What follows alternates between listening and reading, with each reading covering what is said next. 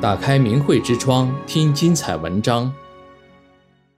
独家采访：参与金盾癌告，思科和撒旦做了一笔交易。美国第九巡回上诉法院于二零二三年七月七日裁定，允许一项指控加利福尼亚科技公司思科及其两名前高管协助中共政府追踪迫害法轮功学员的诉讼，下级地方法院可以对此案继续进行审理。听到这个裁决，作家伊森·葛特曼惊讶地张大了嘴巴。我对第九巡回法庭的决定感到由衷的惊讶和高兴。葛特曼是一位屡获殊荣的中国问题分析专家和人权调查员，著有《失去新中国》和《屠杀》等书籍。他曾为《亚洲华尔街日报》、《标准周刊》、《国家评论》和《投资者商业日报》等刊物撰稿，同时向美国国会、中央情报局。欧洲议会、联合国和美国国会提供证词和简报。他说：“至今，法轮功学员仍然是中共这些系统锁定的目标，甚至在中国境外也是如此。法轮功学员在美国可能会感到安全，但他们的电子信号呢？除非他们受到保护，否则任何想看他们的人都可以看到这些信息。”上个世纪九十年代。葛特曼在中国担任商业顾问。二零零一年七月，思科在中国的两名工程师与他谈话时告诉他，思科通过定制构建一个特殊盒子，从而击败了竞争对手。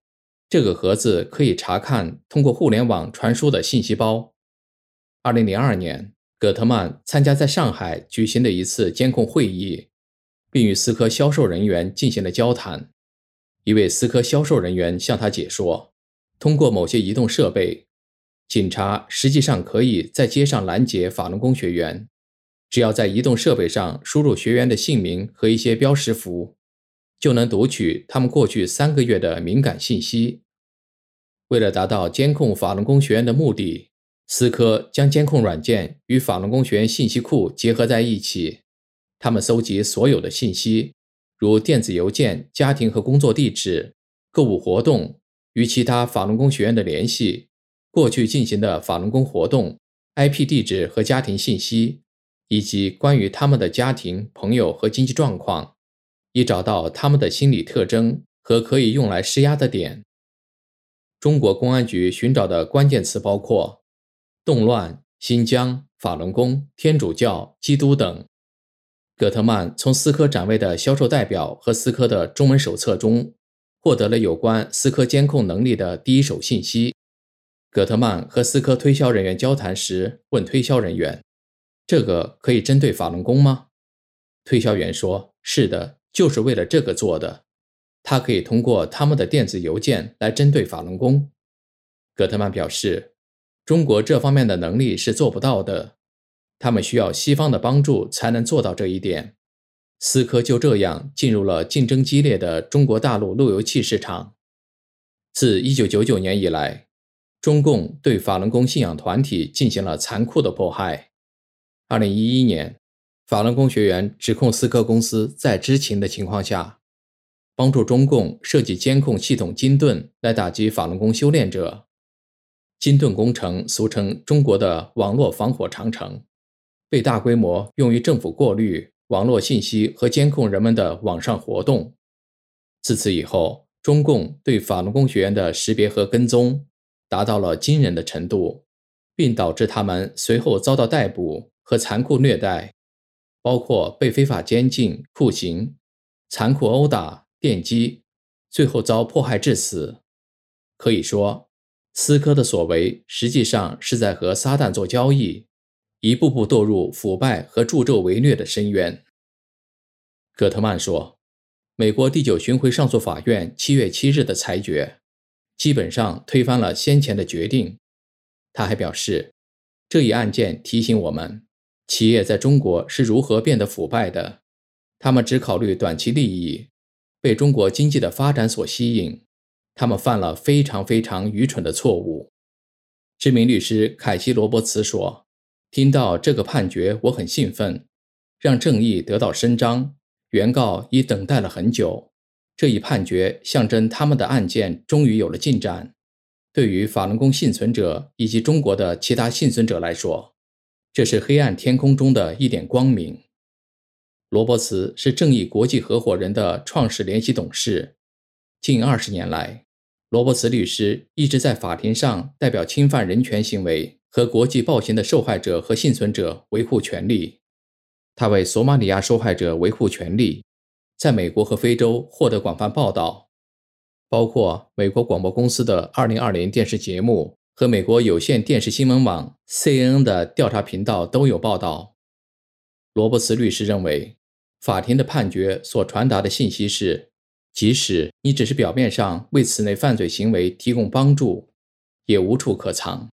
你也有责任，你会被抓住。如果你知道自己所作所为将导致暴行，那就构成犯罪，所以不要这样做。我希望参与其他公司的投资者和利益相关者，在听到法庭的判决时会说：“让我们看看我们所参与的是什么，是否跨越了这些界限。”理想的情况是。它将带动那些还没这么想的人，能去看看某些业务可能带给其他人潜在的可怕后果。从某种程度上来说，这种案件永远不足以让受害者得到真正应得的正义。即使斯科被追究责任，所有原告都获得巨额赔偿，但再多的金钱也无法真正弥补此类犯罪行为。但金钱赔偿是民事法庭中正义的语言。金钱赔偿可以具有很大的象征意义。罗伯茨律师表示，这种案件对于那些原本不期望正义得到伸张的人来说意义重大，这可能会给他们带来希望，认为肇事者不会完全逍遥法外。律师索菲亚·科普说：“第九巡回法院的裁决不仅对原告来说是个好消息，对美国公司所造成的侵犯人权行为的所有受害者来说。”也是个好消息，对于这些镇压的受害者来说，这是一次巨大的胜利。科普是电子前沿基金会公民自由团队的高级专职律师，他在斯科案件中撰写了一份友情见证书。他致力于解决各种言论自由和隐私问题，担任公民自由律师近二十年，在诉讼和政策倡导方面拥有丰富的经验。他的文章曾发表在《纽约时报》。美国卫报、Slate 和《赫芬顿邮报》上，科普律师说，第九巡回法院在斯科案中为那些开发了促进外国政府侵犯人权的工具的美国科技公司承担法律责任，扫清了道路。电子前沿基金会就此案提交了多份非当事人意见陈述，包括在第九巡回法院提交的陈述。他介绍说。十三名原告表示遭到逮捕、拘留和酷刑，包括他们自己和家人，其中至少一人在拘留期间被殴打致死。这些陈述令人震惊，与美国国务院和许多人权非政府组织的报告相呼应，其中包括原告被关进劳教所，遭到铁棍殴打、电棍电击、剥夺睡眠和暴力灌食。原告的私人电子邮件、短信和其他信息被金盾拦截、被展示，并被用作酷刑和强迫转化的一部分，包括威胁他们的家人和与他们联系的人。科普律师说，法庭的决定还有更多内容，包括允许根据另一项法律《酷刑受害者保护法》，针对斯科高管提出索赔。总体而言，第九巡回法庭的决定。对于人权和那些希望美国公司停止帮助专制政府的人来说，这是一个巨大的胜利。订阅明慧之窗，为心灵充实光明与智慧。